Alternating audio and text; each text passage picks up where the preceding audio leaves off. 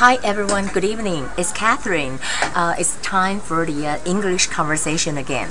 Today I'm very busy. That's why I didn't have time to have my lunch. And also I didn't have time to finish my bread. But today I want to talk about something like uh, whatever this kind of is kind of a disease that maybe uh, half of the population will have. That will be men usually will have the problem. Look at your foot. Do you have a athlete foot or athlete feet?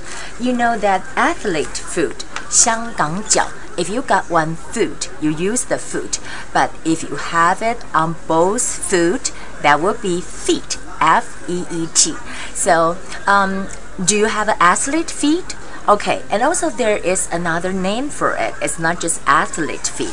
It's called the Hong Kong feet. So in Chinese, we said 香港脚, Hong Kong feet. The reason for that is during the 19th century, we know that Hong Kong is one of the colony of the Great Britain.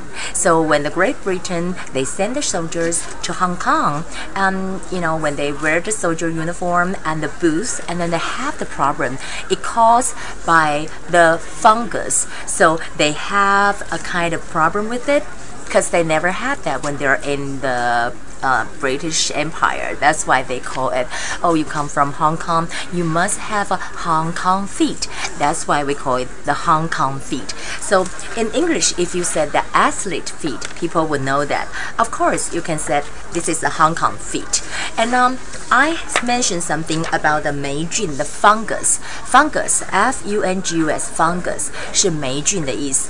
You name, we can say that the Hong Kong food is caused by fungus.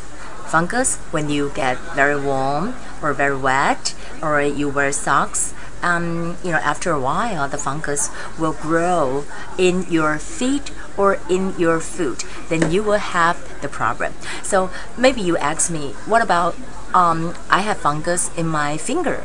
Though I call it the uh, Hong Kong finger. We never heard of that. But then you can say that, uh, well, I have some problem with my skin. I think it was caused by fungus. You can say like that.